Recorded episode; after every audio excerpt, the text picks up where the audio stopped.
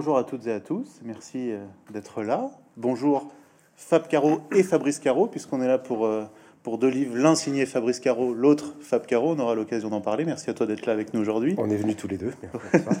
les deux sont venus, les deux sont avec nous.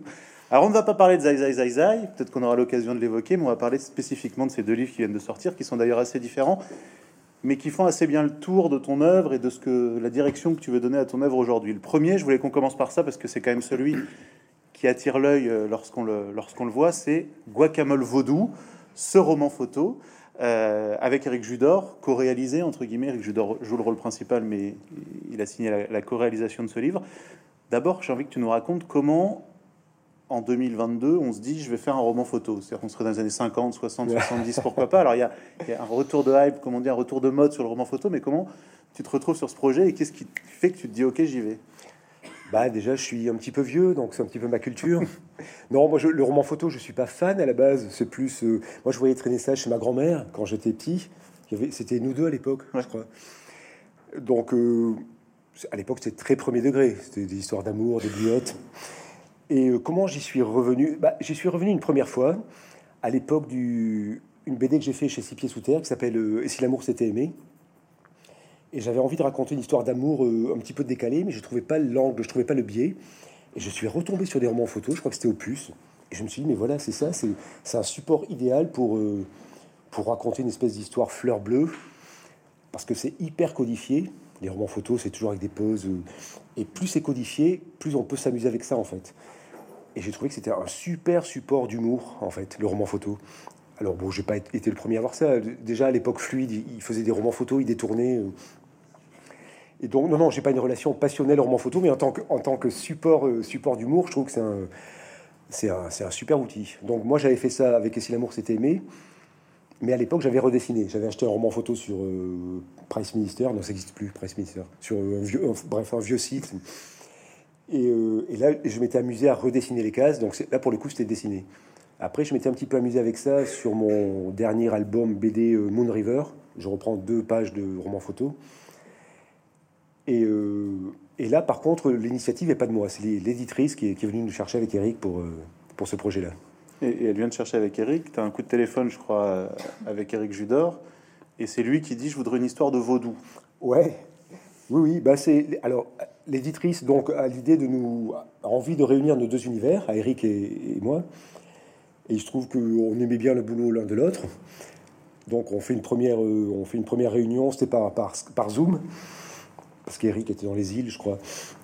Et alors on commence à dire ouais super, super idée. Alors je lui dis qu'est-ce que tu veux qu'on fasse? Et il me dit moi je veux une histoire de vaudou. Bon débrouille-toi avec ça.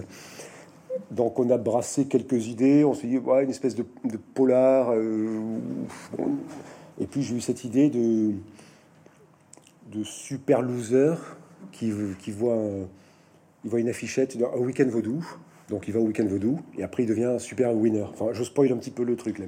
Non mais c'est oui. Parce que enfin, voilà, raconter l'histoire, c'est Stéphane Chabert qui est joué par Eric Judor qu'on voit là, qui bosse dans une boîte de com, euh, qui est vraiment celui dont on se moque, euh, que les collègues évitent, euh, qui est amoureux évidemment d'une de ses collègues à qui il n'ose pas déclarer sa flamme, qui tombe à plat à peu près à chaque fois qu'il propose une campagne de pub ou une campagne promo et qui tombe sur, ce, sur, sur cette publicité pour un stage vaudou qui va le transformer espère-t-il, on va pas spoiler la fin, mais le transformer en super winner, effectivement. Voilà. Donc euh, voilà, je suis parti là-dessus. Voilà. Eric voulait un truc de vaudou. Donc je suis parti là-dessus. Donc j'ai scénarisé euh, bah, l'album. Au départ, on devait coécrire avec Eric, mais lui, il était à fond sur ses projets de séries. De... Donc j'ai scénarisé tout l'album. Je leur ai soumis à Eric, à l'éditrice. Et en fait, ça leur a plu tel quel. On a retouché deux, trois trucs, mais on est resté euh, sur ce scénario-là. Et après, il y a eu toute la partie euh, mise en scène. Ça, c'est devenu notre boulot. Mais moi, j'ai fait en gros la partie scénario. Justement, on va reparler de la mise en scène, mais j'ouvre juste une parenthèse parce que tu parlais de la bande dessinée que tu as faite qui s'appelle Et si l'amour s'était aimé, euh, qui est donc une bande dessinée roman photo et qui est celle qui arrive justement après Zai Zai Zai Zai. Donc qui arrive après ce succès fulgurant, euh, et c'est euh, alors à l'époque un peu moins, mais aujourd'hui plus de 300 000 exemplaires vendus. Et quand tu dois rebondir, tu décides de faire un roman photo. Ça prouve quand même ton rapport au, au, au genre. Ouais, ouais, ouais. Bah après Zai Zai, j'ai une espèce de. Je, je comprenais pas trop ce qui m'arrivait.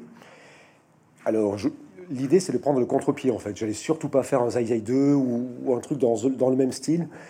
Donc voilà, je, il fallait vraiment que je me démarque de Zai pour, pour sortir un petit peu de ça, et puis moi surtout pour pas m'ennuyer, en fait, faire autre chose. Donc c'est voilà, c'est comme ça que je suis parti sur ce projet, quoi, un roman photo. Et c'est simplement en tombant sur un vieux nous deux que. Ouais, ouais, ouais c'est ça. J'ai vu le, j'ai vu le côté. Bah, moi, chez Six Pieds, chez Six Pieds sous terre, donc mon éditeur, en général, j'aime bien partir de. Alors c'est pas des parodies, mais c'est des détournements. J'ai fait un faux carnet de voyage.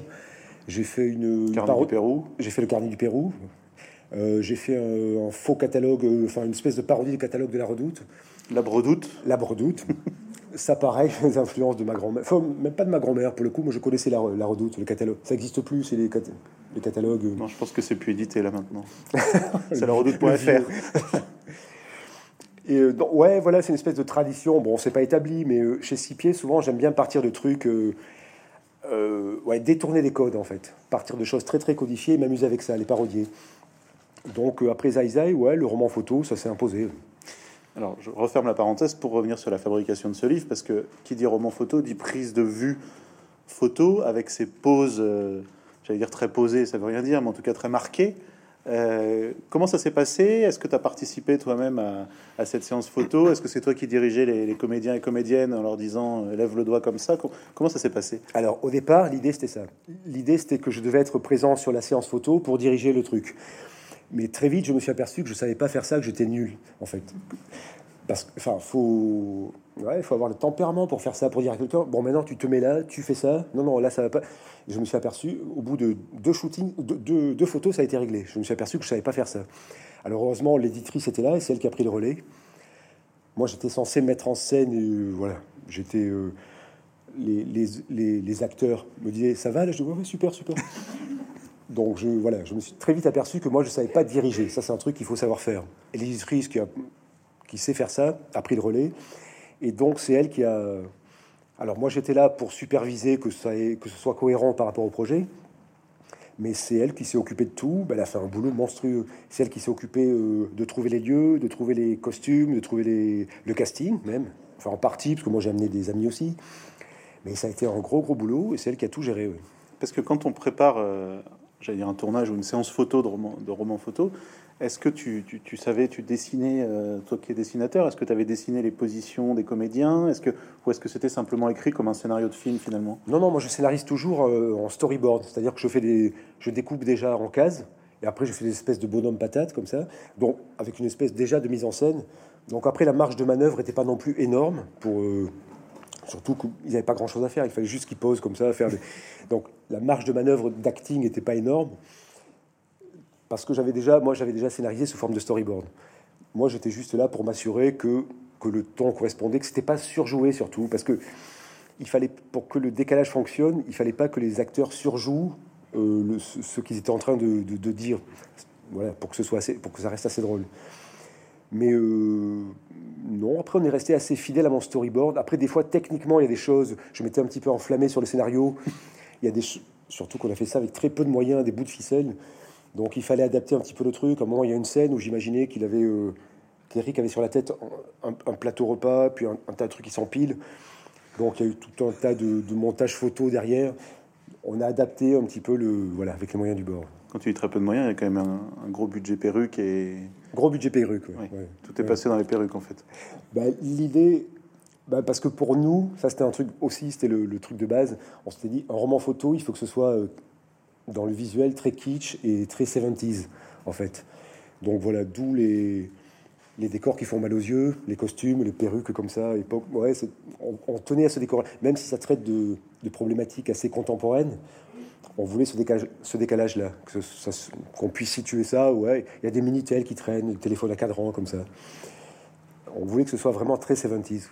Tu disais, j'ai ramené les copains, alors on va pas faire tout le casting. Un des rôles principaux qui est joué par Alison Wheeler, chroniqueuse notamment sur Canal+. Il y a Nicolas et Bruno aussi, le message à caractère informatif, qui était un de ceux qui avaient les premiers adapté Zai Zai Zai Zai euh, au théâtre. Et il y a Monsieur Le Tellier, prix Goncourt, un million d'exemplaires vendus, et qui vient faire un roman photo pour Fab Caro. Il a, il a été super, ouais. oui, euh, ouais, le, Goncourt, ouais, c'est comme tu dis, un best-seller. Euh, c'est le concours le plus vendu depuis très longtemps. Et je lui, on lui dit, tu veux venir t'amuser à faire un roman photo Je te préviens, c'est débile. Ouais, ouais, super.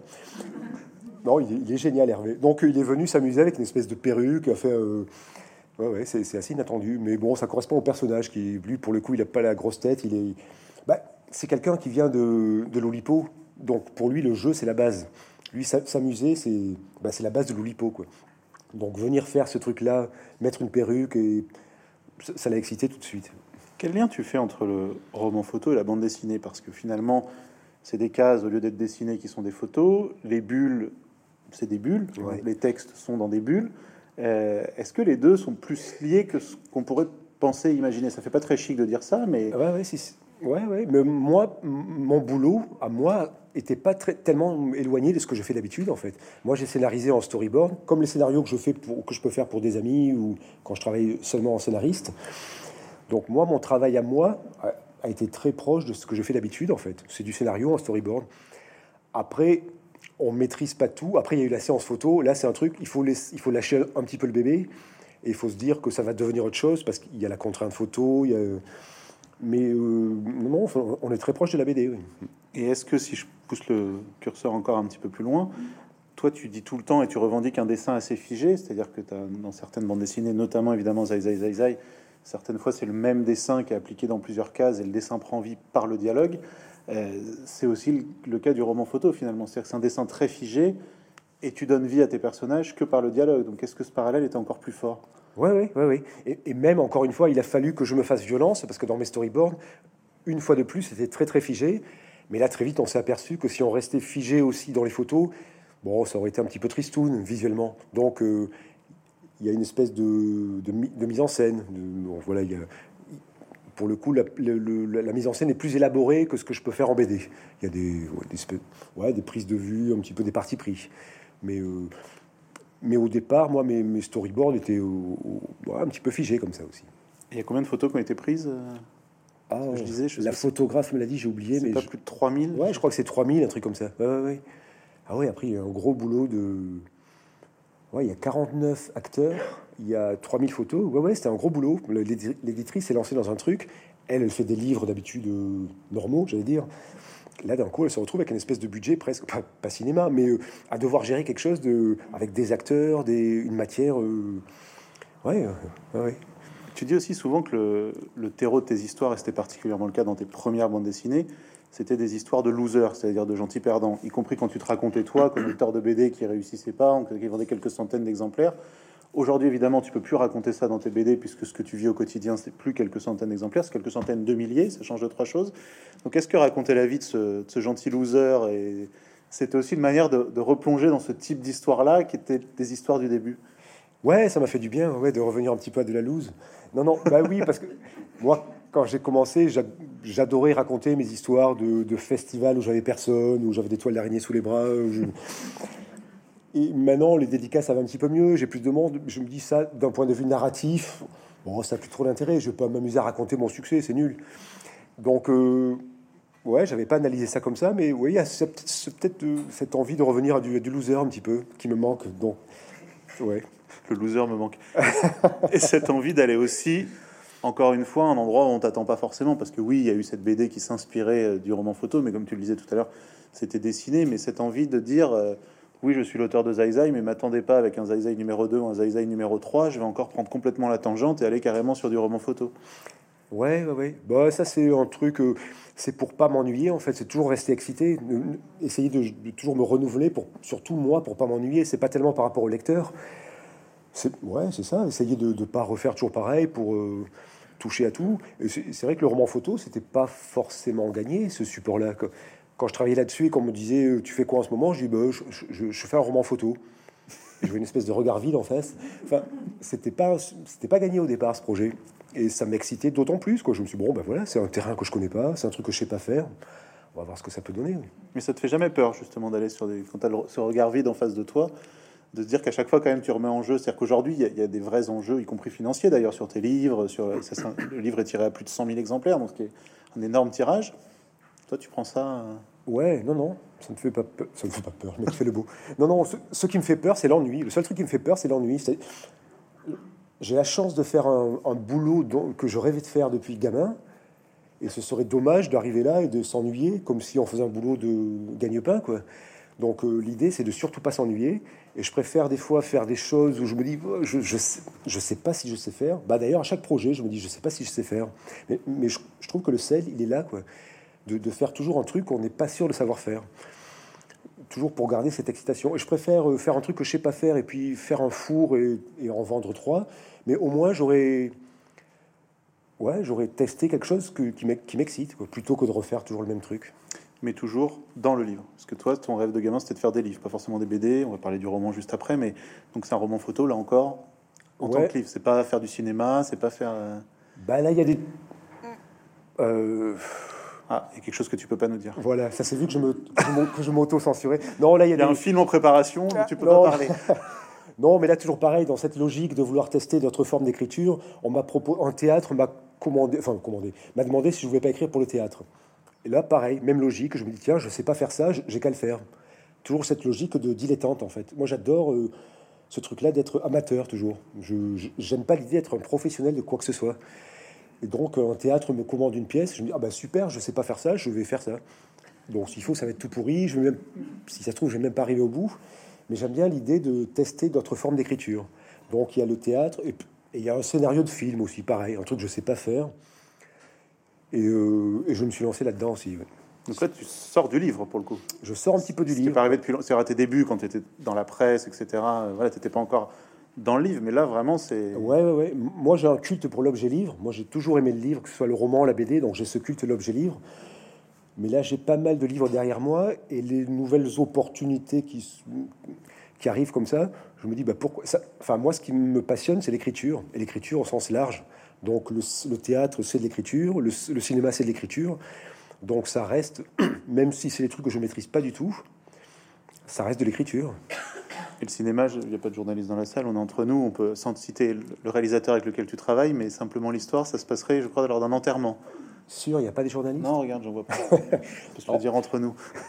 Bah, Il y, a- il y a deux trucs en cours en fait. Il y a, euh, y a une, un- une co-scénarisation avec euh, Laurent Tirard qui a adapté le discours. Alors euh, il était bon, on a, on a bien, ça a bien fonctionné entre nous sur le discours et il a eu envie qu'on co-scénarise un truc. Donc on est parti sur une co-scénarisation de une espèce de suite au discours. Oh j'en dis déjà trop là. Oubliez ce que je viens de Ça dire. reste entre nous. Donc il y a ce truc-là, et puis par ailleurs, il y a un scénario original que moi j'avais commencé à écrire, et que j'avais... Il faut que je fasse gaffe à pas citer de nom. Et j'avais imaginé quelqu'un dans le rôle titre, et il se trouve qu'avec ce gars-là, on s'est rencontrés, on a, on a sympathisé, et je lui ai dit, bah, tiens, j'ai écrit un truc, et je t'ai imaginé dans le rôle titre. Il m'a dit, euh, montre. Et ça lui a- le début lui a, lui a super plu, il a dit, bah, viens, on le fait.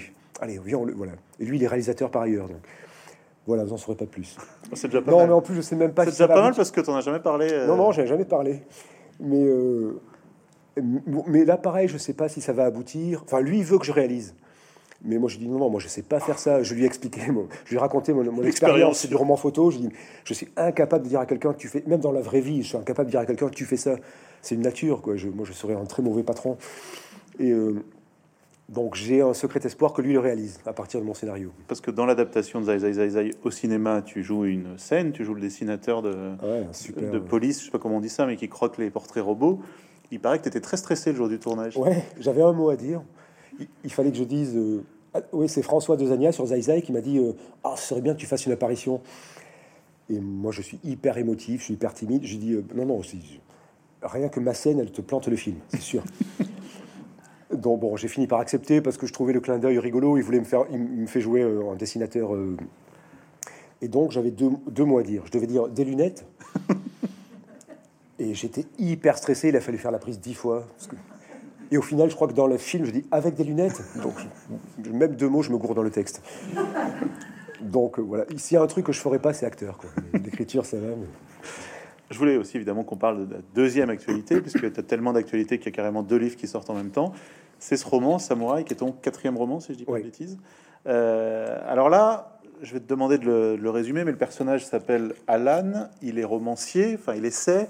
Lui, pour le coup, il rentre- rencontre pas vraiment le succès. Il vient de se faire euh, quitter euh, par, sa, compagne, qui est partie avec un, euh, avec un universitaire spécialiste de Ronsard. Et donc il se dit, et qui lui a dit surtout, avant de partir, ce serait bien qu'un jour tu écrives un roman sérieux. Et lui se dit, si je veux la reconquérir, il va falloir que j'écrive un roman sérieux. C'est le point de départ.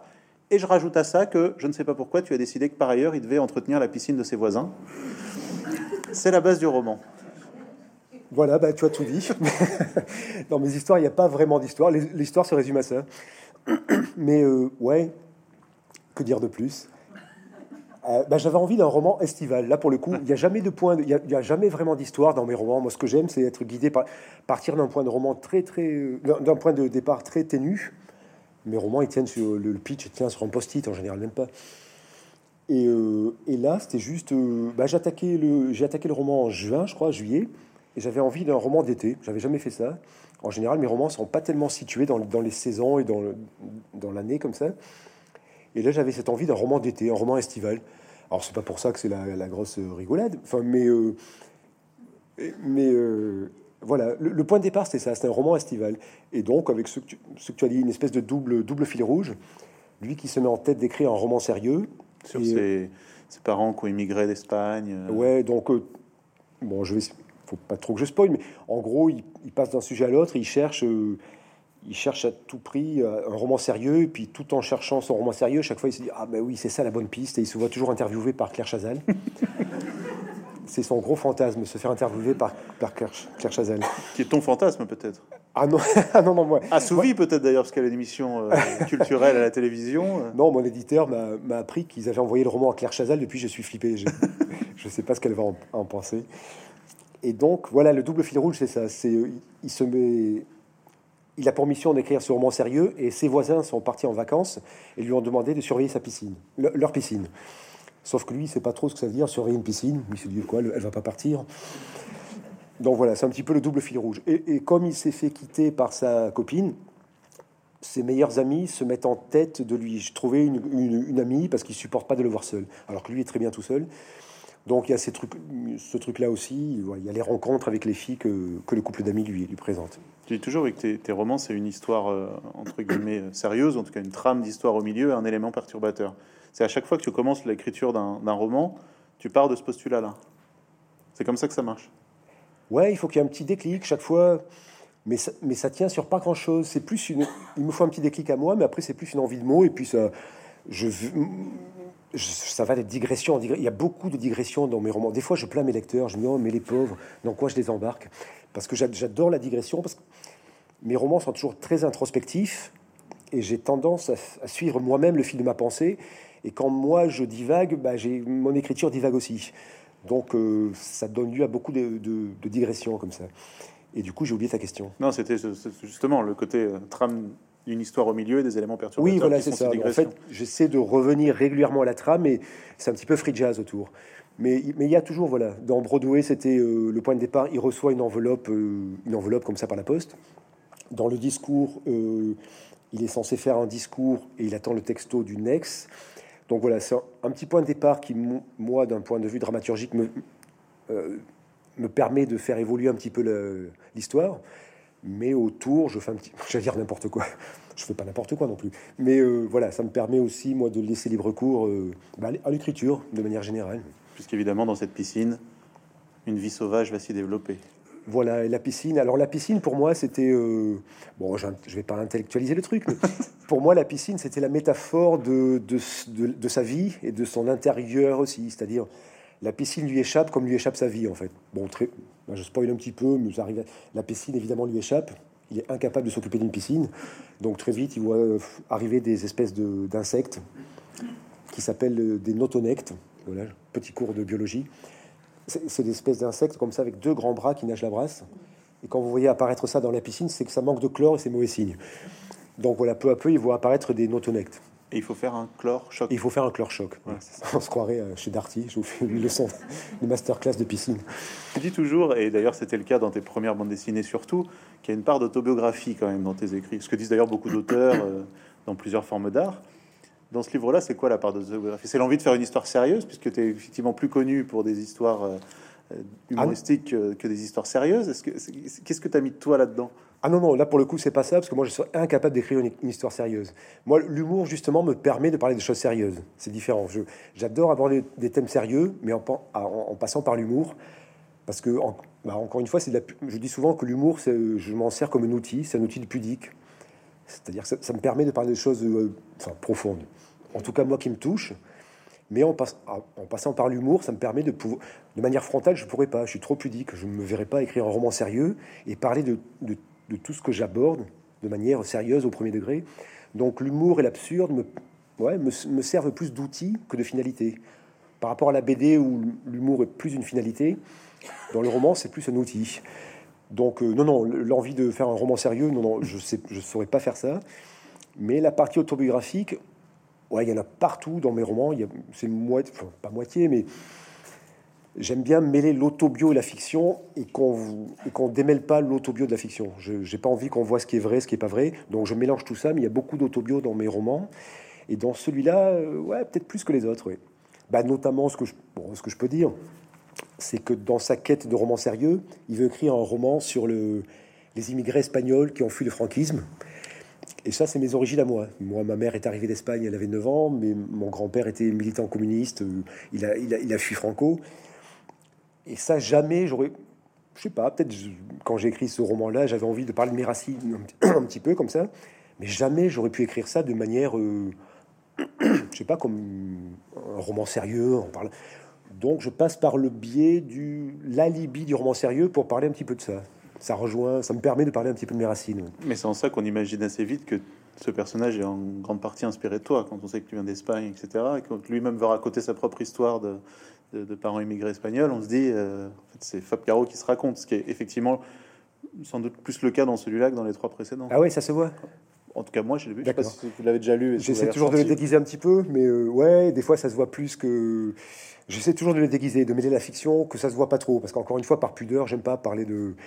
Donc, je mêle ça à des anecdotes plus burlesques. Mais c'est peut-être le, ouais, c'est peut-être le livre où il y a le plus d'autobio. Oui. Il manquerait plus que tu nous dises que tu as une piscine et que tu as fait un chlore-choc. Et... Alors, j'ai une piscine. Ça, c'est le, c'est le détail pas avouable. C'est, euh, oui, oui. Moi, je voulais pas de piscine. Il se trouve que on a acheté une maison. Il se trouve qu'on a acheté une maison et quand j'ai vu qu'il y avait une piscine, je voulais changer d'avis. J'ai dit non, hors de question que moi j'ai une piscine. Mais bon, je me suis laissé convaincre par mes filles. Pour moi, c'est idiot, mais c'était, pour moi, c'était un symbole, un symbole bourgeois par excellence. C'est nul de dire. C'est pas très grave d'avoir une piscine. Mais moi, je voulais surtout pas de piscine. Je voulais... Bon, bref, voilà. Je vous raconte ma vie. Mais, euh, Non, mais ça montre à quel point il y a beaucoup de choses personnelles dans ce, dans ce voilà. bouquin. Et, et, euh, et donc, bon, pareil, j'ai jamais su m'occuper de ma piscine. Donc, et j'ai essayé de Mais ce convaincre. personnage n'est pas du tout toi. Pas du tout. Et donc j'ai essayé de convaincre mes filles que se baigner dans les algues c'est bon pour la peau. Mais bon, c'était pas très cohérent comme explication. Alors, ce qu'il faut dire aussi, c'est que là encore, évidemment, Zai Zai Zai Zai t'a révélé au grand public. Mais au tout départ, lorsque tu as envie de faire des livres, que tu es étudiant, euh, tu écris des nouvelles, tu écris des premiers romans. C'est-à-dire que ce, ce- ce- pas parce qu'il y a eu des succès BD que tu t'es mis à faire des romans et que tu t'es servi de ces succès BD pour faire des romans. C'est presque l'inverse. Si tu avais dû choisir, je vais pas te demander de choisir parce que c'est stupide, mais on sent que le roman avait une place très très importante. euh, Ouais, ouais, ouais, oui, oui. Euh, bah, j'ai toujours fait les deux. J'ai toujours écrit et dessiné depuis tout petit. Aussi loin que mes souvenirs remontent, j'ai toujours fait les deux. Quand je me revois tout petit, c'était souvent des projets, euh, ouais, moitié dessin, moitié texte. Donc j'ai toujours mené les deux de front comme ça, parce que les deux me passionnaient, l'écriture et, le- dessin. Et comment ça s'est fait après? Euh, En 2000, euh, 2005, en gros, 2005-2006, est sortie ma première BD, mon premier roman. Et je sais pas pourquoi, j'ai plutôt poussé la, BD, mais j'ai jamais cessé d'écrire des romans. Je- bah, jamais cessé d'écrire de manière générale. Et avant même la publication de mon roman, ouais, j'écrivais des nouvelles. Je, même, à une époque, j'ai gagné un petit peu d'argent comme ça. Je faisais des concours de nouvelles. J'ai gagné deux, trois concours de nouvelles. Je me dis, oh, mais c'est super. Bon, après, ça n'a pas été plus loin. J'ai gagné que deux, trois concours, mais je me suis dit, oh, c'est- d'un coup, j'ai vu le lien entre une passion et quelque chose qui peut être un- une espèce de, ouais, de profession. Quoi. Je touchais du doigt ce truc-là. Je me dis, tiens, on peut peut-être vivre de l'écriture. Et aujourd'hui, où les BD se vendent si bien, est-ce que tu as plus envie de, finalement de développer le côté euh, romancier. Bah, je crois que plus ça va aller, enfin j'en sais rien, je je sais pas ce que l'avenir, mais je crois que plus ça va avec l'âge, plus je... Ben là le discours ça a débloqué un truc, entre figurer avec le discours il s'est passé 12 ans je crois, et le discours a débloqué un truc qui fait que je, je prends vraiment du plaisir à revenir au roman quoi. Et de plus en plus, et comme je fais une quarantaine de BD si c'est pas plus, j'ai plus l'impression d'avoir fait le tour de, j'allais dire de, la, de ma BD à moi, alors que le roman, je me sens encore un petit peu débutant, donc je crois que plus ça va, plus je vais aller vers le. Enfin, j'en sais rien, mais je crois, a priori, je, ouais, avec l'âge, je vais plus vers, vers l'écrit, vers, vers, le roman pur. Est-ce que c'est aussi parce que tu pas blasé, mais tu en as un peu marre du dessin Tu as, toujours dit, moi je le crois pas, mais tu as toujours dit que tu n'étais pas dessinateur, que tu savais pas dessiner, que tu savais pas faire un cheval, que tu savais pas faire une voiture. Non, c'est Tu savais juste faire des petits personnages. Oui, c'est vrai, enfin, on peut en discuter longtemps. Mais est-ce que du coup, il y a une forme de lassitude euh, vis-à-vis -vis de ce dessin, que tu as le sentiment peut-être de moins maîtriser que les mots et que l'écriture? Alors déjà, il y a le côté, bah, la BD, j'en ai beaucoup fait, comme je disais, donc j'ai l'impression d'avoir beaucoup, beaucoup exploité, enfin avoir fait beaucoup de choses et tourné un petit peu en rond. Et il y a ça aussi, une BD, c'est un texte et un dessin derrière. C'est-à-dire qu'il y a deux étapes. Et moi, j'adore l'idée de... C'est pour ça que je pourrais jamais faire de ciné, parce qu'il y a tellement d'étapes entre l'idée originelle et ce que ça devient à la fin, que ça peut vraiment prendre deux chemins... Euh, et, l'écriture d'un roman, il n'y a pas plus direct en fait. C'est-à-dire que ça va directement du cerveau, enfin du cerveau, moi ça passe plus par le ventre, c'est-à-dire de l'émotion à la feuille. Et il n'y a pas d'intermédiaire. Il n'y a, pas ce truc-là où on va se dire, bon maintenant il faut le dessiner. Et, plus c'est direct, et plus c'est excitant, et moins on peut se lasser. Donc pour moi c'est la forme la plus pure d'écriture. Et, euh, on, atteint son but euh, ouais, plus rapidement, peut-être sans, avec moins de concessions que quand on passe par le, stade de dessin. C'est clair ce que je raconte? Ouais. Des fois, j'ai l'impression d'être flou. Non, ça va? Nous arrête sinon. Euh, et, parce que ton, ton, entrée dans la vie de romancier a été plus compliquée, j'ai l'impression, que dans la vie de dessinateur. C'est-à-dire que tes, tes, premières planches, assez vite, tu as trouvé quelqu'un pour les éditer, euh, à savoir la cafetière. Euh, alors qu'en roman, il y a eu plusieurs premiers romans qui n'ont pas, j'avais noté les noms, Alopécie notamment, euh, qui n'ont jamais trouvé à être édités. Ouais, ouais, mon tout premier roman, enfin, c'est pas mon tout premier, parce que j'avais fait un roman déjà à la fac euh, sur un cahier, mais mon tout premier roman avec lequel j'ai démarché les éditeurs, qui s'appelait Alopécie, sur un type qui perd ses cheveux. Déjà, on était sur des grandes histoires construites. Et profondes. Et profondes. Ben, c'est le premier roman avec lequel j'ai commencé à démarcher. Et j'avais cette espèce de fougue de la jeunesse j'ai envoyé à 10 éditeurs en me disant euh, lequel je vais choisir d'éditeur. ah ouais, j'étais embêté, je me disais, ah, j'envoie à 10, mais comment je vais faire après? Comment je vais expliquer à l'autre que c'est l'autre qui l'a pris? Et, une telle croyance que j'ai envoyé les manuscrits. Alors ça, c'est surréaliste, mais c'est vrai. J'ai envoyé les manuscrits et le lendemain, j'allais voir ma boîte aux lettres. Comme si le lendemain, il pouvait déjà y avoir une réponse. Et donc, non, que des lettres de refus et que j'ai gardé d'ailleurs en souvenir. Je collectionne mes lettres de refus, je, trouve que c'est bien pour garder un lien avec la loose toujours. Et euh, donc, mais cela dit, les BD, j'ai eu beaucoup de refus aussi, que j'ai gardé, les lettres. Donc la BD a pas aussi percé de suite. J'ai eu des refus et en roman et en BD, mais peut-être plus en roman. Et, et euh, ouais, ça me... On redescend d'un cran, quoi. L'ego, on prend un coup, on se dit, alors pourquoi? Mais, mais, mais c'est bien de passer par ces c'est bien de passer par ces échecs-là. Ça, ça, c'est bien, les échecs, ça permet de, de, se, de se, construire de, et puis de s'améliorer aussi. Après l'OPC, il y a eu le bal dépôt, jamais publié aussi. Jamais publié aussi. Pareil, je me suis dit. C'était quoi l'histoire? Ah, je sais même plus. C'était l'histoire d'un prof. Bah, ça devait pas être euh, passionnant. même moi, j'ai oublié. Autant à l'OPC, j'ai un souvenir plus. Euh, Ouais, c'est l'histoire d'un prof, pareil, de, qui essaie de retrouver une ex. Il y a toujours des histoires d'ex dans mes histoires. Mais je ne saurais, je saurais pas retrouver l'histoire. Mais c'était pas à tel point que, bah, pour la cité de la BD, tu m'as demandé d'amener le manuscrit. il se trouve que je l'ai gardé. J'ai ouvert au hasard, j'ai lu un paragraphe. Je me mais non, c'est horrible. Et là, je comprends les éditeurs qui me l'ont refusé. Ça sert à ça aussi, le seul avantage de l'âge qui passe, enfin du temps qui passe c'est qu'on voilà, on a un, petit peu de recul sur ce qu'on fait. des fois, je me dis oh là là, mais comment j'ai pu envoyer ça à des éditeurs C'était vraiment très très mauvais.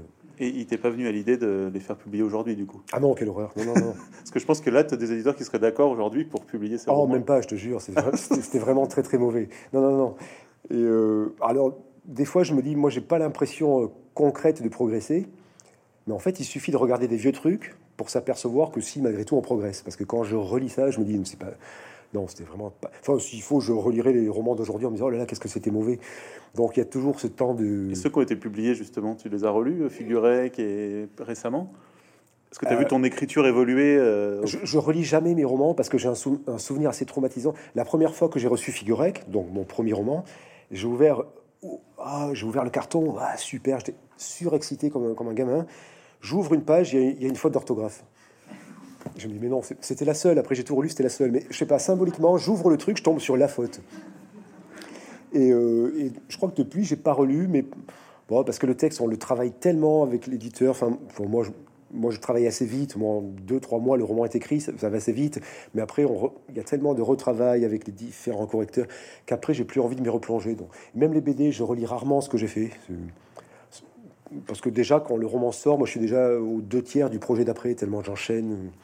Donc, j'aurais l'impression de stagner un petit peu. de- Et puis, ça fait un petit peu euh, égotiste, enfin, autocentré, je trouve, de relire ses propres livres, non? Non? Faut aussi t'autocritiquer et te Oui, progresser comme ça. Mais... oui, oui. Et figurez que d'ailleurs, ce qui est amusant, c'est qu'il sort en 2005 et il a ensuite été adapté en bande dessinée par un autre auteur. Ouais, ouais, ouais. Il est sorti en 2005 à l'époque, euh, bah, la prestigieuse collection blanche. Pour moi, c'est un miracle. Je me dis comment ce truc peut atterrir là? Et deux ans après, je crois, il est adapté chez Casterman par euh, Christian Demeter en BD. Donc le BD me rattrape d'une autre façon. ouais. Et t'as pas eu envie de toi de l'adapter? Ah non, non, non, non, non. Bah, euh, bah, de manière générale, moi, j'aime pas revenir sur un truc que j'ai déjà fait. Toujours cette histoire d'excitation et d'aller d'aller de l'avant comme ça. Et même quand mes trucs sont adaptés, que ce soit le discours aux Aïsaï ou au théâtre, enfin, au cinéma notamment, euh, que ce soit Tirard ou Dezania, les deux m'ont demandé si je voulais pas participer à la coécriture. Mais moi, j'aime pas revenir sur un truc que j'ai déjà fait. Toujours, Pff, non, c'est fait quoi. Moi, j'ai fait le livre. Et après, amusez-vous avec ça. Faites ce que vous voulez. Moi, je, moi, je, je, je- voilà, j'ai fait le livre. Il existe en tant que livre. Ce que ça devient, ça me concerne plus. Vous faites ce que vous voulez. Oui, Parce que là aussi, il y a beaucoup de, de créateurs ou d'artistes qui veulent garder leur œuvre Ah et qui non, ont- je- demandent un droit de regard sur les films, ce qui, ce Non, moi, je, je suis pas attaché à ça. Au contraire, je me dis, bah, faut pas rester, faut pas rester fidèle, quoi. Faut tordre le truc. Moi, j'ai fait le livre, donc je peux être très chipoteur sur le chipoteur. Ça existe ce mot? Oui, Ouais, bon, ça existe. Moi, je peux être très euh, ouais, freak control sur, sur, sur, le, sur le livre parce que c'est mon bébé. Mais après, ce que les autres enfants, moi, je suis pas attaché. à- J'ai pas un petit musée de mon œuvre. Une fois que le livre est fait, hop, je suis, je suis sur autre chose. Ce que ça devient après en film, en théâtre, c'est pas. Voilà, c'est autre chose. il n'y a pas parfois une déception quand tu redécouvres euh, l'adaptation et Ah ben ça, je n'ai pas le droit de le dire. Bah si, on, est entre nous. on a dit qu'on était entre nous. ce serait pas très, dipl- serait pas très diplomate. Non, non, non, en général, non. Pour de vrai, euh, il y, a, y a de la surprise. Parce que justement, mais voilà, je joue le jeu de faites ce que vous voulez. Alors du coup, on peut être surpris, mais c'est souvent de la surprise, euh, ouais, c'est positive. Dans Zai Zai, par exemple, euh, il y avait pas assez de matière dans la BD pour faire un film. Donc du coup, le réalisateur a, a beaucoup écrit et, a, et ajouté beaucoup de matière. Donc forcément, quand j'ai vu le film, j'ai été... Enfin, pour être honnête, j'ai vu le scénario avant de voir le film. Et quand j'ai lu le scénario, je... Ah tiens, d'accord, il a ajouté ça. Donc plus à l'effet de surprise, mais, euh, mais toujours euh, me plaçant à l'extérieur, comme ça. Ok, il fait ça, très bien. Et au final, ça, ouais, je trouve que ça fonctionne. Et comment tu abordes l'écriture euh, justement de chaque euh, style, j'allais dire de la bande dessinée ou du roman ou... Est-ce que tu te mets dans, une- dans les mêmes dispositions? Alors, faut savoir que Fab Caro n'a pas d'atelier, que tu travailles sur, dans un coin sur la cuisine, de la table de la cuisine. Le matin, tu arrives, tu poses ton ordi et c'est parti. Euh, comment tu abordes l'écriture selon le style du support euh, qui va naître? Est-ce que c'est exactement la même chose? C'est-à-dire tu pars d'une idée d'histoire et t'écris et tu vois ce que ça donne? Ou est-ce que dans la construction, c'est très différent? Euh, alors l'écriture est pas tout à fait la même, enfin l'approche est pas la même. Dans le roman, alors dans, le, dans la BD, comme j'ai fait de la BD d'humour, je me dis le minimum, syndical, c'est de faire rire. Donc euh, voilà, je- j'essaie de faire rire. Souvent c'est foiré, mais en tout cas c'est le, cahier des charges. Euh, Dans le roman, bon, j'espère que ça reste assez drôle, mais c'est pas forcément le cahier des charges. C'est une, approche plus, plus sentimentale et plus mélancolique. Bon, je- j'essaie quand même que ce soit assez drôle, mais l'écriture est pas la même. Mais après, dans la forme, je toujours un petit peu les mêmes rituels. Euh, c'est toujours de l'impro. Le, point commun des deux supports, c'est toujours de l'improvisation. Je serais incapable de faire un plan comme ça et après de suivre un plan. C'est toujours ce, truc-là, la phobie de l'ennui. Si je faisais un plan et suivre le plan, voilà. Donc je pars sur un truc qui tient sur rien et j'improvise. Que ce soit en BD ou en roman, je fais tout à l'impro. Et après, sur les rituels, euh, le roman, j'essaie de le prendre un petit peu de biais. Oh, je vais pas arriver à expliquer ça. J'essaie de le prendre un petit. J'essaie de pas être trop, qu'il n'y ait pas trop de rituel pour le roman, parce que l'écrit, le roman, ça peut être quelque, quelque chose de, de très euh, euh, déstabilisant comme ça. Ah, je vais écrire un roman. Tu vois, il y a un truc. euh, Je me mets à ma table et j'écris un roman. Donc, j'essaie toujours de le prendre de manière euh, presque par surprise. Mais ouais, je, je le vois comme ça, c'est-à-dire que ce soit pas trop ritualisé. Je me mets pas à ma table en me disant, allez, j'avance mon œuvre. Donc euh, voilà, je, même la, la position est très relâchée. Tu dis sur, sur la table de la cuisine. Non, c'est encore plus, le roman, c'est encore plus relâché que ça. Je vais écrire affalé sur mon canapé. Mais, mais ça a l'air de rien comme ça, mais l'attitude aussi euh, participe aussi de, l'approche. C'est-à-dire que si je mettais tout, allez, là, là mon, ordi, mon café, tac, tac, ça peut, ça peut tétaniser. Alors que des fois, je m'affale sur le canapé avec l'ordi et, ça vient, ça vient comme ça. Surtout pas ritualiser le truc parce que ça peut tétaniser le. Là aussi, c'est clair, c'est sûr. Oui. Ouais. Bon, voilà. Tu ritualises pas, mais tu as quand même un côté, tu- t'astreins un peu à des horaires, enfin, tu, tu- tu travailles le matin à 9h, tu te mets au boulot. Ah oui, là, pour le coup, j'ai pas un rythme très rock'n'roll. Mais c'est un truc que j'ai gardé de. Alors, déjà de mes années d'études, je crois, de, de- du collège, et puis de, de, mes, fi- de mes filles aussi, qui allaient à l'école. À une époque, j'étais, je, j'avais- je gardais mes filles, et, euh, et elles allaient à l'école de 9h à midi et de 14h à, à 17h, et au milieu, il fallait que je les fasse manger. Et j'essayais de travailler, de travailler pendant qu'elles n'étaient pas là. Donc vite, il fallait que, que j'ai ce... Et je crois que j'ai conservé ça de... de- Donc j'ai conservé un rythme assez scolaire de travail. Je suis incapable de travailler après 18 heures. Ça fait feignant comme ça, mais, mais après 18 heures, ma journée est finie. Quoi. Donc j'ai, ouais, c'est un petit peu immature, mais j'ai vraiment des, des horaires très scolaires. T'as pas de patron, mais tu as des horaires. Voilà. Une nouvelle fois, le roman est signé Fabrice Caro. Euh, la pochade, on va dire, le, le roman photo Fab Caro. Comment c'est né ça au tout départ, que les BD soient signés Fab Caro et les romans Fabrice Caro Et pourquoi garder, garder ça alors que je- là j'ai pas fait attention si sur le bandeau il y a marqué Fab Caro ou Zai Zai Zai Zai, mais souvent, Non, ça, ils font plus. ce- souvent voilà, à la sortie de Zai Zai Zai, sur les romans on trouvait par l'auteur de Zai Zai Zai Zai. Donc c'était pas le même nom puisque tu voulais mettre Fabrice Caro, mais quand même on se servait du succès de Zai Ouais. Zai. Euh, ouais, ça, on pourrait croire que c'est une, une espèce de recherche de crédibilité, que, Ouais. le, ro- que le roman c'est plus sérieux, il faut mettre le nom sérieux. Non, c'est pas tellement ça. C'est encore une fois, c'est comme c'est une écriture différente, c'est plus pour le lecteur en fait. C'est que j'ai pas envie de, de tromper le lecteur. Quand je fais du Fab Caro, voilà, encore une fois, j'essaie de faire de l'humour, alors autant que possible, mais le but c'est de, de faire rire. Et, dans, dans le roman, c'est autre chose. Et j'ai pas envie que le lecteur se dise Ah, ben tiens, un roman de Fab Caro, on va se marrer. Parce que peut-être pas. Enfin, j'espère qu'un petit peu, mais euh, voilà, c'est une façon de prévenir le lecteur plus que plus qu'une une schizophrénie. Parce que moi, je, je raconte euh, finalement toujours les mêmes histoires. Mais c'est pour dire au lecteur ah, N'allez peut-être pas chercher dans le roman ce que vous trouvez chez Fab Caro. Ça fait bizarre de parler de soi, schizophrène. N'allez pas chercher chez Fabrice que vous trouvez chez Ouais, c'est ça l'idée. C'est n'allez pas chercher dans le, dans le roman ce que vous cherchez dans, dans Fab Caro parce que c'est c'est pas tout à fait pareil. Des fois, j'ai croisé des gens qui m'ont dit euh, ah j'ai lu le discours, euh, moi je, je me suis plus marré à Zai Zai. Mais je lui dis ouais, mais j'ai envie de lui dire mais c'est normal, c'est pas euh, bon je le dis pas parce que je suis poli, mais euh, voilà donc vraiment l'idée de, de cloisonner en fait. oui. Je vous assure, vous allez vous marrer en lisant les deux. Je ne sais pas si vous avez encore découvert, mais Samouraï et Guacamole Vaudou. Merci d'avoir participé euh, Bah merci à vous. à cet échange. Effectivement, tout à l'heure, tu parlais de la cité, puisque par ailleurs, on est en train de monter une grande exposition sur Fab Caro à la Cité de la bande dessinée d'Angoulême, donc pas très loin d'ici, qui ouvrira en juillet. Donc si vous voulez venir la découvrir avec plus d'une centaine de planches, là d'ailleurs aussi pour l'anecdote, quand on est allé voir Fab Caro pour lui demander de nous fournir ses planches de, de bande dessinée, il nous a absolument donné toutes les planches de tous ses albums en nous disant vous en faites ce que vous voulez, j'en ai rien à faire. En revanche, les vinyles qui sont à côté que je vous prête pour illustrer le côté musical de mon œuvre, ça vous n'avez pas intérêt à les perdre. Donc là, ça montre aussi le rapport que tu entretiens à ton œuvre et, et à ses objets. Merci beaucoup en tout cas à toutes et à tous et merci à toi. Merci.